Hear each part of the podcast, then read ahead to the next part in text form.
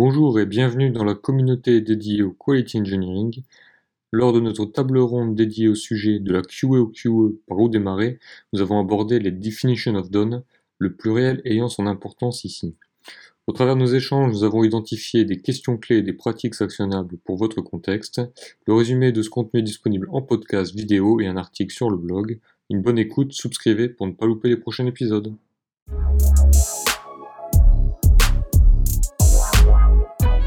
Xavier, si tu as une. Peut-être combien de critères de succès et transition, je sais que tu es pas mal autour de, des approches incrémentales et agiles et tout. Je sais pas si tu as, un point là-dessus, toi euh, Ce que tu me dis, ça me fait penser à la mmh Et euh, en fait, la DOD, euh, bien souvent, elle n'est envisagée que pour les user stories. Mmh. Et je trouve ça assez dommage, en fait. Parce mmh que, en fait, les livrables, ils sont multiples. Si on parle toujours de logiciels, hein, ils sont multiples. Il n'y a pas que des, des fonctionnalités de type user story. Il y a aussi euh, bah, des corrections de bugs. Il y a aussi euh, des, euh, euh, des remboursements des techniques. Euh, il y a aussi des, mmh. De l'industrialisation, des, des, sujets techniques, quoi. Il y a aussi donc ça, c'est un premier niveau de granularité. Ensuite, si on augmente le niveau de granularité, ben, il y a euh, les incréments euh, du produit, mmh euh, les, les minimum marketable features, donc les groupes de user story réunis de manière cohérente.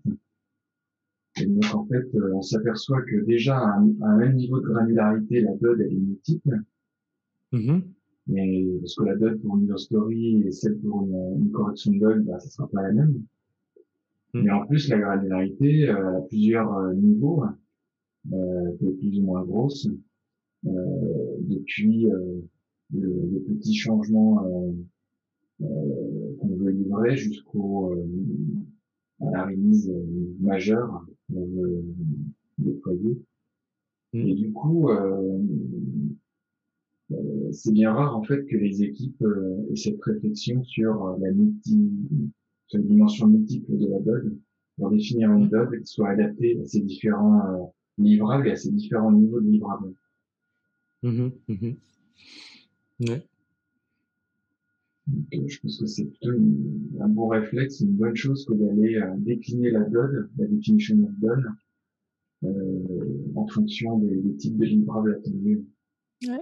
Mmh en fait, actuellement, je me bats pour, pour instaurer cette culture chez nous.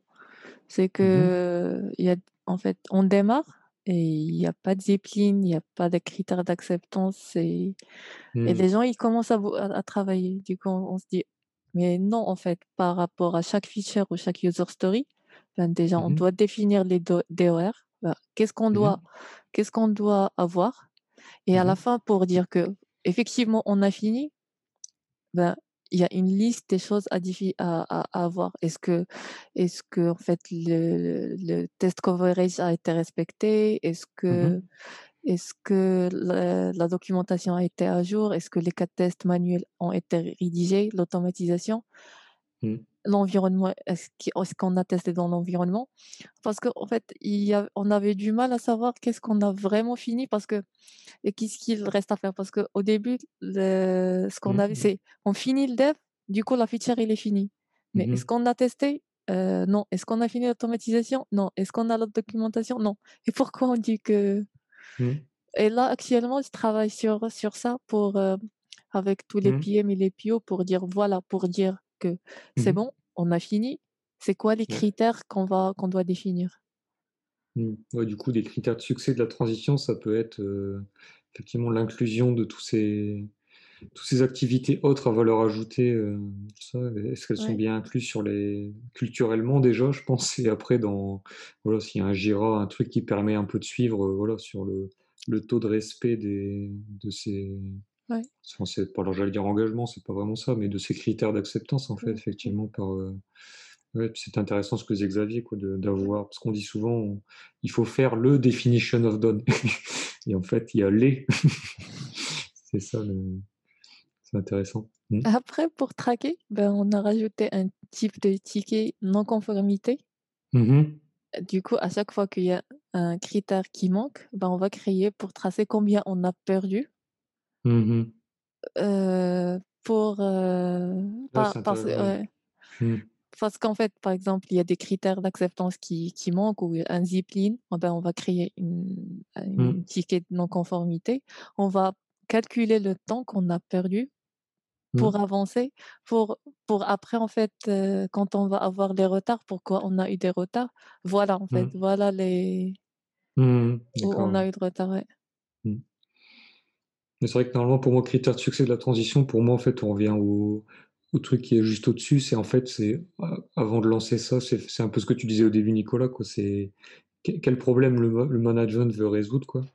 Et je pense que c'est ça qu'il faut vraiment réussir à matérialiser normalement, c'est un mix de, il y a des problèmes en production, enfin en gros pour les clients, la customer experience, on est trop lent à livrer, on est tout le temps en retard.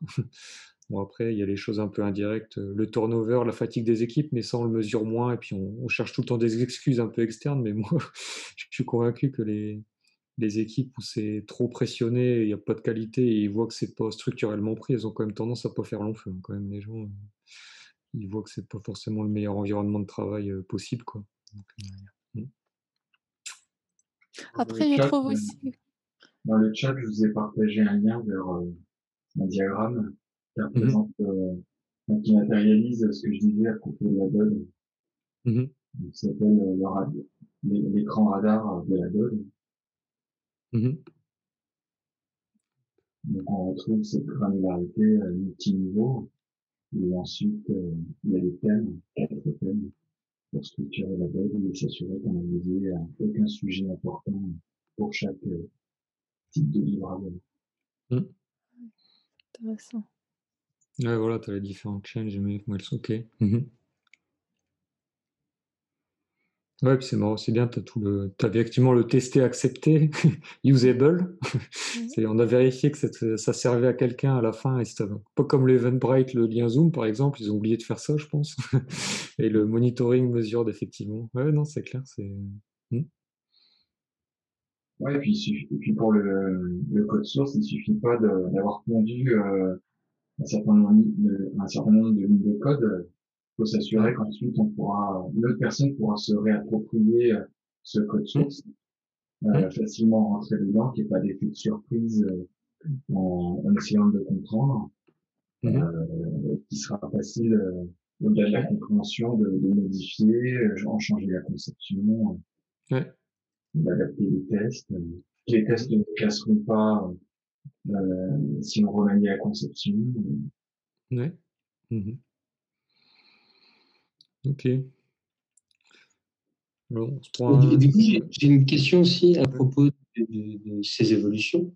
Mmh que vous avez déjà eu l'expérience de mettre les développeurs au testing, je veux dire, euh, au niveau ah, Un vie ma vie, c'est ça? De quoi? Faire un vie ma vie, c'est ça De mettre les développeurs dans le rôle du testeur, c'est ça ou... Euh, pas en mode vie ma vie, mais en mode euh, la definition of done de ta story. Enfin, ta story, elle est mmh. done quand elle est buildée et aussi quand tu as buildé le test automatique qui va couvrir cette story de manière unitaire. Mmh mmh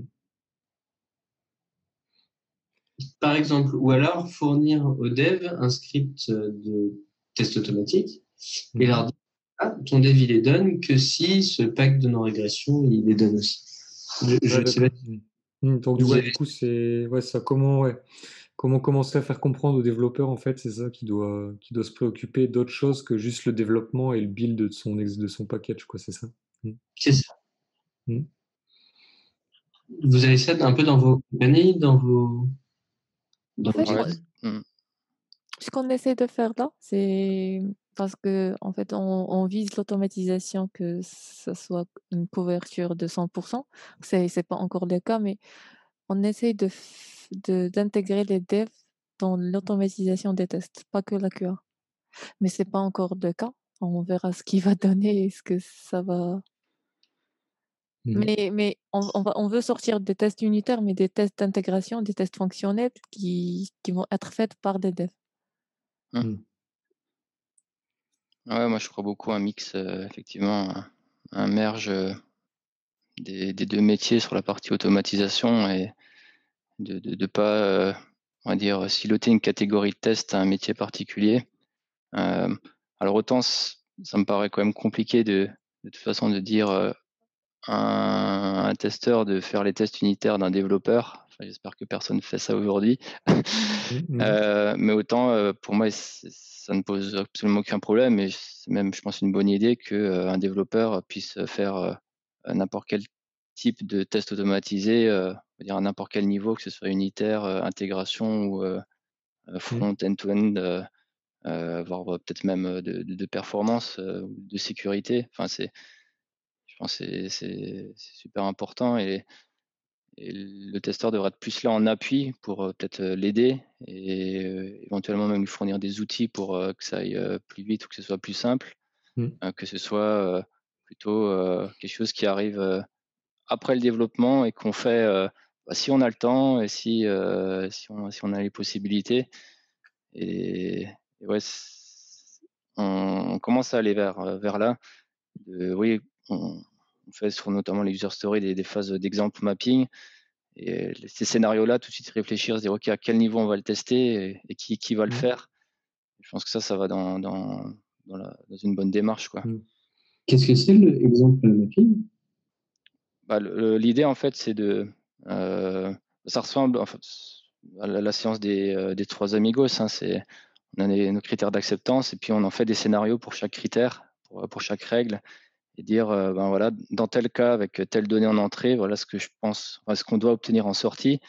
Et donc, il y a un alignement on va dire, fonctionnel entre, entre tout le monde, être sûr que tout le monde a compris la, même chose euh, et que euh, ben, on développe vraiment ce qui est attendu et qu'on ne se rende pas compte à la fin. Ah ben mince, en fait, on était, par exemple, où il y avait des écrans Zeppelin et que le développeur l'a interprété d'une manière et que ben, finalement, ce n'était pas ce qui devait être développé. Quoi. Donc, c'est c'est des, des, spécifications par l'exemple. Et mmh. voilà, ce qu'on aujourd'hui on le fait encore beaucoup manuellement. C'est on fait l'exemple mapping et puis à la fin c'est testé manuellement. Mais là on essaie vraiment de faire cet effort de, de dire ok ces scénarios-là, ces exemples, comment on peut les on peut les tester, les automatiser et à quel quel niveau et qui qui va le faire dans l'équipe.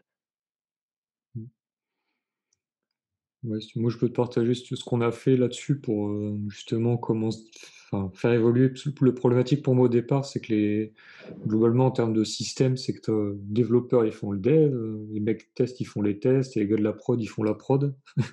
bon, et globalement, ça, ça passe de l'un à l'autre en mode vase clos, etc.